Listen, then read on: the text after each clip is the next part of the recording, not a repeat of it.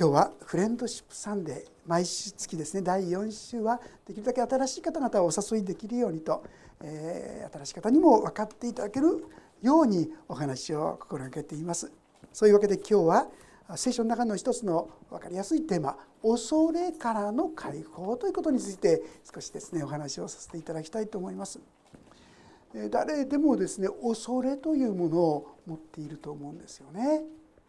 で、まあ、正直まして恐れということは必ずしも全部が全部悪いわけじゃありません。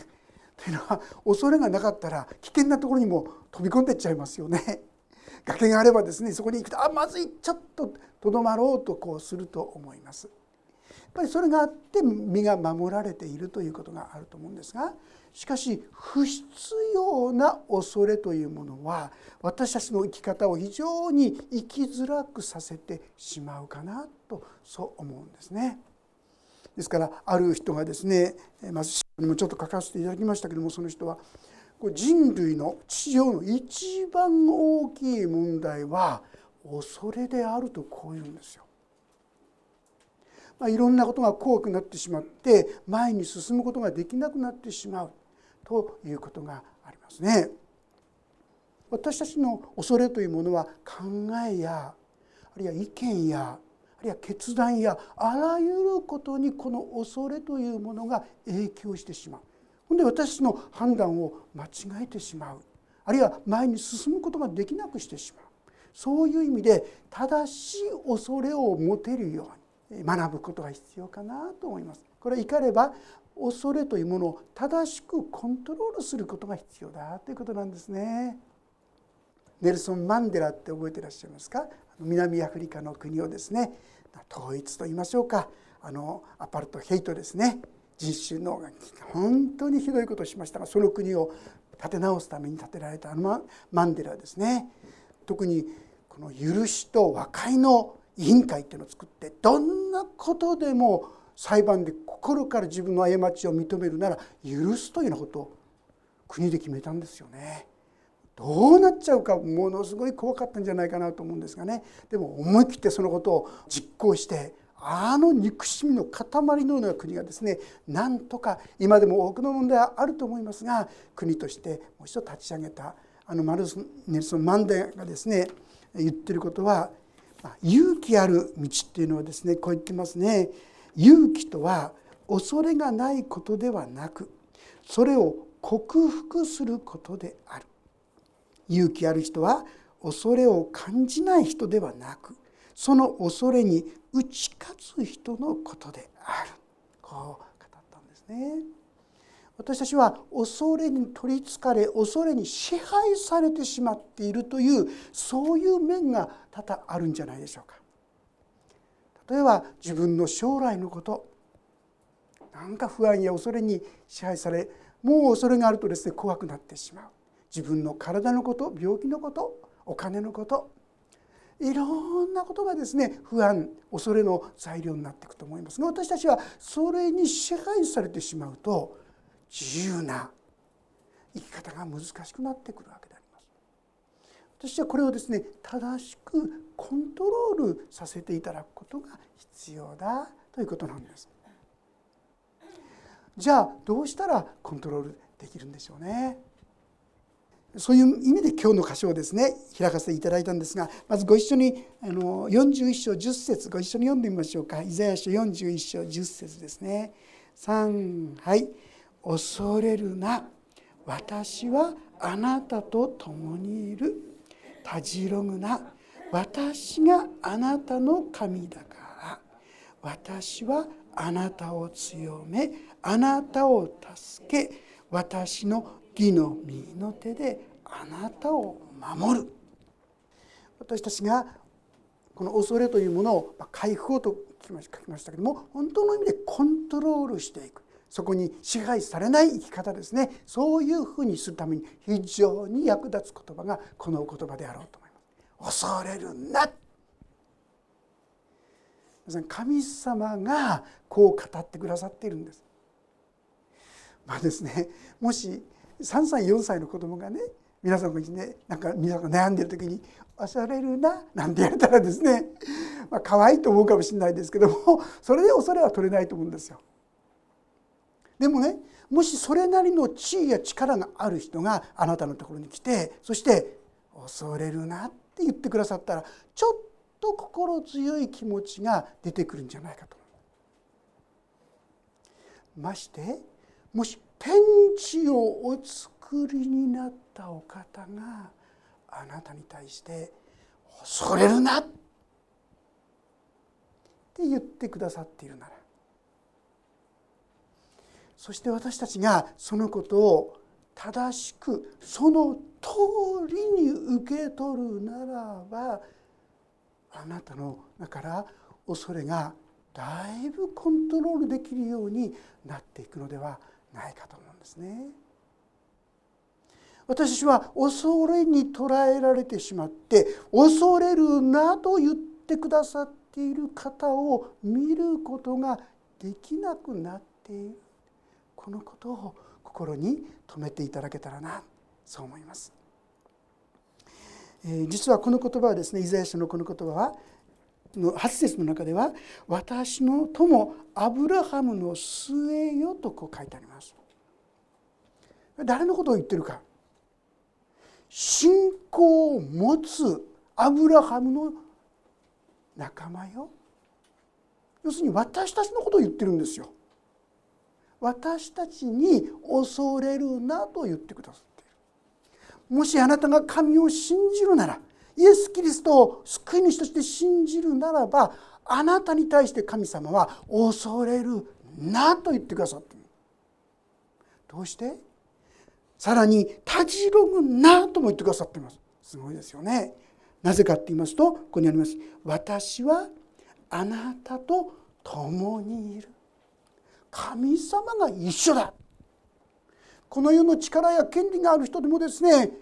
ちょっと言うなら恐れるなというならそれなりに私たちも安心できるわけです。まして天地を作られたお方が私にそんなことを言ってくださってるってことを受け取るならばあなたのうちに確かにそういう力が生まれてくるということにお気づきではないでしょうか。私たちはそういう意味でぜひ聖書のこの言葉、まあ、この言葉はすでに暗唱聖句でもご一緒に歌いましたよね。この言葉をいつも思い起こしてはあそうだそうだ。神様が恐れるなって言ってんだった。いつもここにですね立ち返ってきてほしいんです。そうする時に私の心はですね恐れから解放されていくんですね。前あの三谷さんって覚えてらっしゃいますか？の元金棒のあの筆頭専務になったこの教会に来てですね証ししてくださいましたねあの奥様特に紀美子さんっていう方がですねえこの信仰が深められ強められていったきっかけは何だったかっていいますと子供さんが石灯籠にぶつかってってか石灯籠が倒れてきてこれで意識不明になっちゃっただ。もうどうしようどうしよう神様助けてください神様助けて必死になって彼女はこの神様にその時に祈ったんですよねそれこそもう不安と恐れでいっぱいだったんですよね。でその時に彼女は神様からこう問われたっていうんですね。あなたは自分のその子供のためにそんなに泣いて悲しんで怖がって私に言うけども私があなたのために何をしたか気づいてないか？私はあなたのためにあなたの罪を許し清めるためにその一人を世に送りそしてその一人のが十字架にかけられるまでそこまで認めたと受け止めたものだぞ。そこまであなたを愛している私が悪いことをするか。そのことを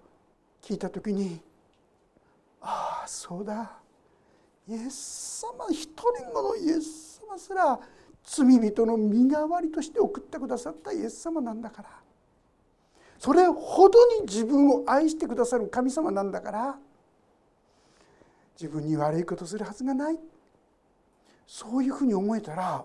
もう今まで不安で不安でならなかった怖くて怖くて恐れでいっぱいだった彼女の心がスーッと明るく元気になってきっと神様はよくしてくださるどういうふうにしてくださるのかわからないけどよくしてくださるやがてしばらくして必ず癒されるという確信が来たそうですね。そうすると入院したですね部屋の中で誰よりも一番重かった彼ですけども彼は誰よりも早くそこから退院することができたしその後ですね学校に行くようになっても後から後遺症が出るんじゃないかと不安だったんですけどももう大学に行くまでですね一度も休んだことがなかった。普通よりももっと元気になった。神様守ってくださる。本当に守ってくださる。その確信を得てそして彼女の信仰がですねぐっと深められていったようですね。前の教会のですね一人の方がいました。その方はですねお子さん1歳の時にそのお子さんが腸重積って分かりますか？腸重積腸がですね重なっちゃう。それでお医者さんから正直言って半々ですって言われたそう助かるか助からないか半々だ。それこそ不安で不安でもう怖くて怖くて。でも神様に祈ってた時に彼女にですね一つの御言葉が思い起こされたんですよ。あのゴアニアサリオンで売られてるこのスズメの一羽さえ神の見許しなしには地に落ちることはない。皆さんこのゴアニアサリオンって意味わかりますか？普通はですね2は1アサリオン1アサリオンというのはお金の額ですね2は1アリサリオンで売られているんです。ということは4話で2アサリオンでしょところが5は2アサリオンで売られるってどういうことですか最後の1匹はおまけですよ。おまけのような1匹の羊羊じゃないあのスズメさえ私の許しなしには地に落ちることがないんだ。ああそうだ。神様が私の子供を覚えてくださってるんだ。そのことに思いが行き渡った時に心に大きな平安が与えられて正直お医者さんからは半々だって言われたのにもかかわらずなんか喜びと希望を持ってその子供を手術室に送り出すことができたんだと言ってました。皆さん要するに私たちがこの神の言葉をどう受け取っているかどう聞いているかなんですよ。恐れるなという言葉をまともに受け取ってああ神様がそう言ってくださってるんだともし皆さんが受け取られ始めるなら元気になっていくんですね。でも残念ながらそう受け取らないとせっかくそういう約束はあるんですが相変わらずその不安や恐れの中に取りとらわれ続けてしまうこういうわけであります。今日私たちはそういう意味で本当にそのような恐れから解放される秘訣この神様によって歩む生き方というものを共に学ばせていただきたいと思うんです。でもねある方は言うかもしれません。いやでもね神様にいつも従ってるあの人だったらいいかもしれないけど私みたいなもんじゃ神様答えてくれないんじゃない？だって私はいつも神様に従ってるわけじゃないし忠実じゃないしいい加減だし。でもね皆さんちょっとあの今日開けていただいたもう一箇所第一ヨハネの方開けてみてくださいますか？第一ヨハネの4章の10節。もし開けられたらご一緒に読んでみましょう。4章10節。第3版で470ページ第2版で430ページか31ページになりますがヨハネ第一の4章の10節3はい。私たちが神を愛したのではなく神が私たちを愛し私たちの罪のためになだめの供え物としての御子を使わされました。ここに愛があるのです。皆さんここに書いてあるのはあなた方が何か良いことをしたから神様はあなたを愛したとは書いてないんですよ。私たちが神を愛したのではなく神が私たちを愛し神様がまずあなたを愛してくださったそのあなたは立派なあなたじゃありません罪にまみれた汚れにまみれたどうしようもないあなたをまず愛されたと言ってること。だからそのためにどうしたんですか？なだめの供え物として御子を使わされました。あなたのその汚れや罪や醜い一切のマイナスを全部イエス様がその身に追われたって言ってるんですよ。皆さんあなたの罪のために100%の許しです。100%の清めをくださったんですよ。でもねそのこと受け取ってますか？正直ましてよく受け取ってる方でも70%とかね。あるいは時は50%あるいは30%私はまだですね十分に許されてない清められてないなんてこう思ってしまう。そうすると神様の許しとか愛とか恐れるなと言われてもちょっとそれを受け取りきれなくなっちゃうんですよ。あなたはまず神様に愛された。いいですか？そこにいつも戻ってください。皆さんが立派になった時じゃない。まずです。いろんなマイナスいろんな弱さいろんな愚かさ汚れあった時に神様はあなたを愛されたんです。そして身代わりの十字架を受けてくださったんです。だから私はこんなだから神様から恵みを受けられないってことは絶対ありません。あなたがどんなものであってもこの愛をいただくことができるんです。ただ問題はそれを皆さんが本気になって受け止めて信じるかどうかなんですね。で18節19節にはですからこう書いてあります。またここもご一緒に読んでみましょう。3はい愛には恐れがありません。全き愛は恐れを締め出します。なぜなら恐れには刑罰が伴っているからです。恐れる者の愛は全きものとなっていないのです。私たちは愛しています。神がまず私たちを愛してくださったからです。愛には恐れがない。もし皆さんが本当にこの神様の許しと愛を受け取ったんであるならば皆さんの中から恐れが消えていくと思いますね。恐れがでも私はまだまだあるんですよという人。理由はこの全き愛を受け取りきってないんですよ。70%なのか50%なのか90%なのか分かりませんがまだ全き愛。神様の愛を本当の意味で受け止めきってない。皆さん今日するべきことは本当に私は愛されているんですね。許されているんですね。受け入れられているんですね。このことを受け取ることなんです。先ほどの三谷さん公子さんがですね本当にああ私のためにイエス様を送ってくださったんだからああ一羽のスズメだって神様が覚えてくださるこのように神の言葉に立ち返ってこのことを受け取っていく時に皆さんの中にああ私も許され私も受け入れられ私も愛されているというところに立つ生き方が可能になってくる。そこには恐れが。いろいろ問題がないわけじゃない困難がないわけじゃない。でも神様が何とかしてくださる。皆さんのうちのですねこのそういう意味で信仰がだんだんこう強められ成長してくるとね不思議に「なんとかなるよ大丈夫だよ」って不思議にこういう言葉がね増えてくると思いますよ。いろいろ問題がないわけじゃないねなんとかなるよどうして？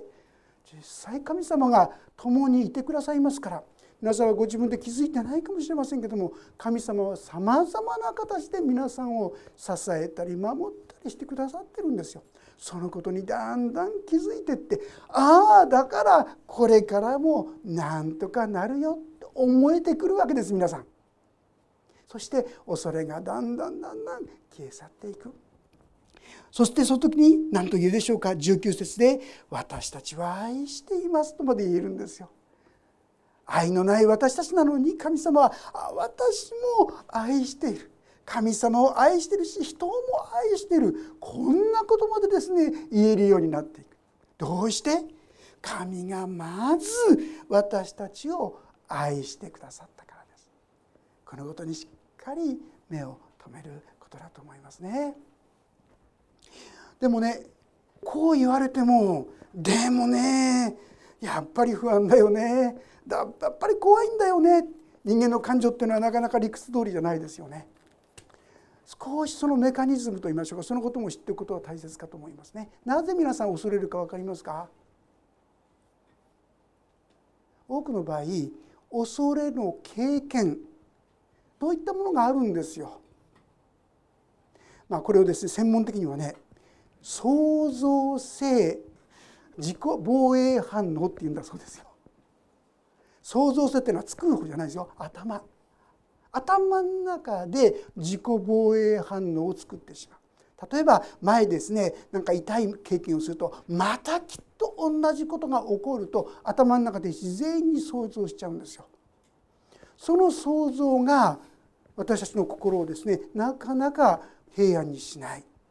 その心のゆえにとらわれてしまう。実はそういうことで私たちはあ私の中には自然にこの自己あの創造性自己防衛反応実際にはどうか分からなくても前もってブレーキをかけてしまうものがあるんだなということを知っておくことが大切かと思ういろんなことをしようとするにこの自己防衛反応が自然に働くんです。ですから私たちはこれが自己防衛反応かなでそうならそれを正しく用いることができるようにしてくださいとこう祈っていくそういうことが必要になるかなと思います。そうする時に正しいこの反応ができるようになる先ほどマンデラさんとですねお話を少しさせていただきましたけども勇気とは恐れがないことではなくそれを克服することである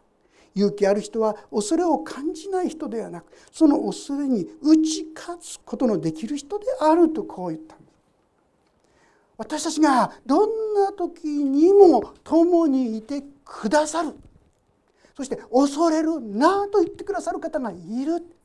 このことに心が向けられていく時に私たちは正しい判断がだんだんできるようになってくる。いろんな恐れもあり不安でも神様が共にいてくださるこのことを思うならあるにおいて正しい歩み方に進むことができるようになるわけですよね。私たちが本当の意味で恐れから解放されていく道それは共にいてくださる方をしっかりと認めること認識することだということなんですね。もう一箇所ちょっと開けてみていただけるでしょう。イザヤ書の55章というところいただけますでしょうか？イザヤ書の55章。イザヤ書の55章の6節7節を少し読ませていただきます。イザヤ書55章の6節7節。もし開けられた方はご一緒に読んでみてくださったらと思います。主を求めよ。お会いできる間に。近くにおられるうちに呼び求めよ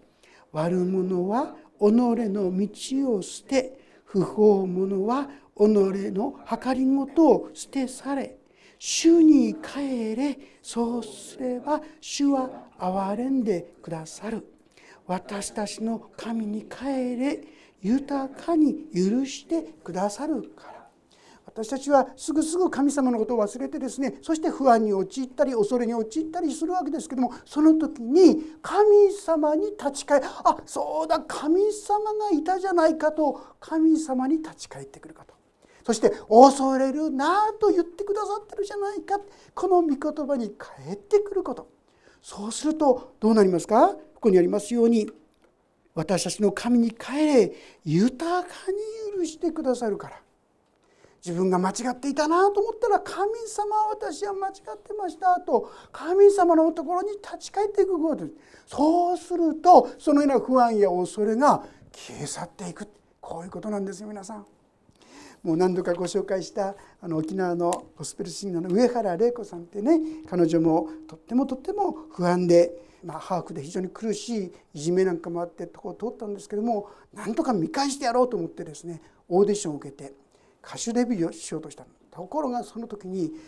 自分が心をすさんだ時にやってたマリパナやそういったものの影響でもうですねまともにいられない不安で不安でしょうがなくなってしまったんですね。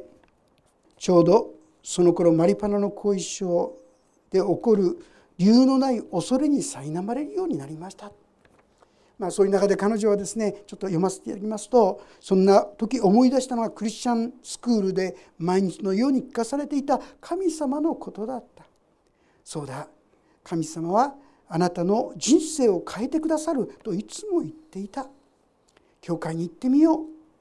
次の日曜日に教会へ出席した。学校時代に嫌々ながら歌った賛美歌を改宗とともに歌い出した瞬間歌が私の魂に染み込んできて涙が止めどなく流れた。礼拝後先生をこれは学校時代の先生ですが先生を見つけた、えー、私は神様を信じたいと打ち明けた。先生私の手を取って一緒に祈ってくれた。神様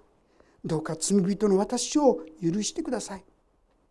イエス様私の心の中にお入りください。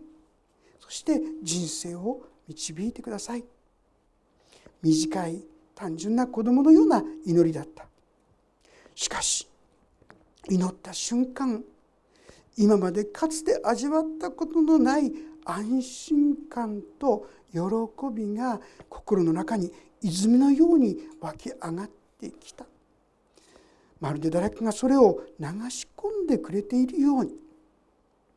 もう嬉しくて嬉しくて街路樹や小さな野原までが美しく目に飛び込んできた。何を見ても愛おしかった。18の春イエス様に出会った瞬間だったと証を書いておられます。神様からずっと離れてですね神様に嫌われることをずっ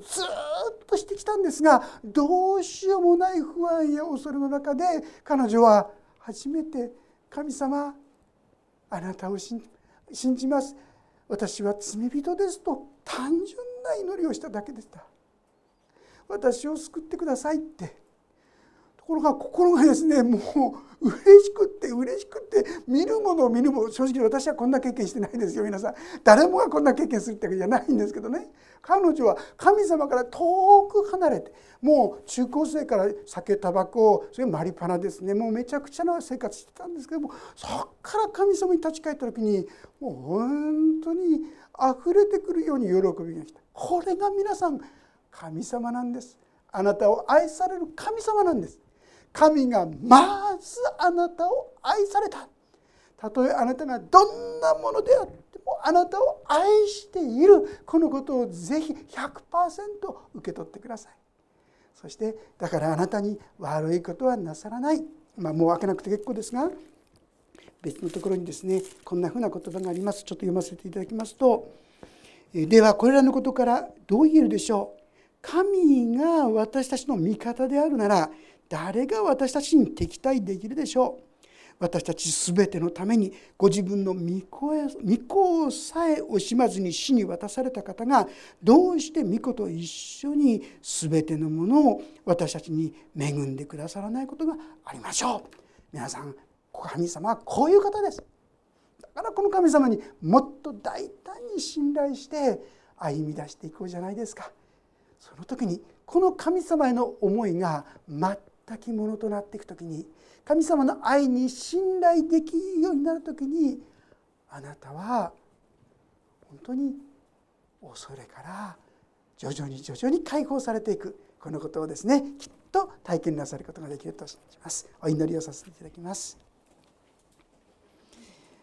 恵み深い父なる神様あなたが私たちのために御子を送ってくださって私たちが立派だからではなくて私が良いことをするからではなくてただ私たちを愛してくださった。そして身代わりの十字架にかかってくださった。このことを100%受け取らせてください。その時に私たちのうちから恐れが消え去っていきます。主よ今恐れに苛まれている方々不安や恐れを感じている方々主よあなたのもとに立ち返らせてください。そしてあなたのために御子をお与えになったほどに愛されたという事実に目を向けさせてください。自分の中に潜んでいるその防衛反応に支配されてしまうのではなくて神の御言葉に立って生きる歩むことができるように助けてください。そして不思議に平安が大きく大きくお一人一人の人生に神様入り込みその平安がお一人一人を支配するようにお導いてください。御手に委ねます。主イエス様の皆によって祈ります。それぞれにもうしばらく応答の祈りをお伝えください。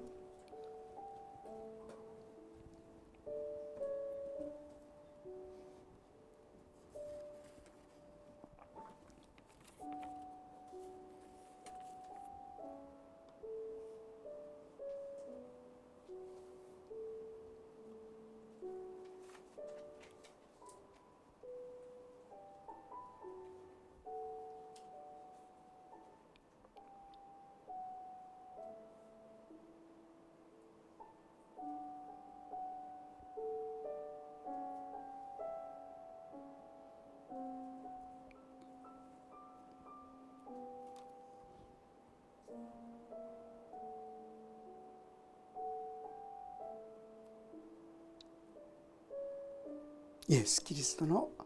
皆によって祈ります。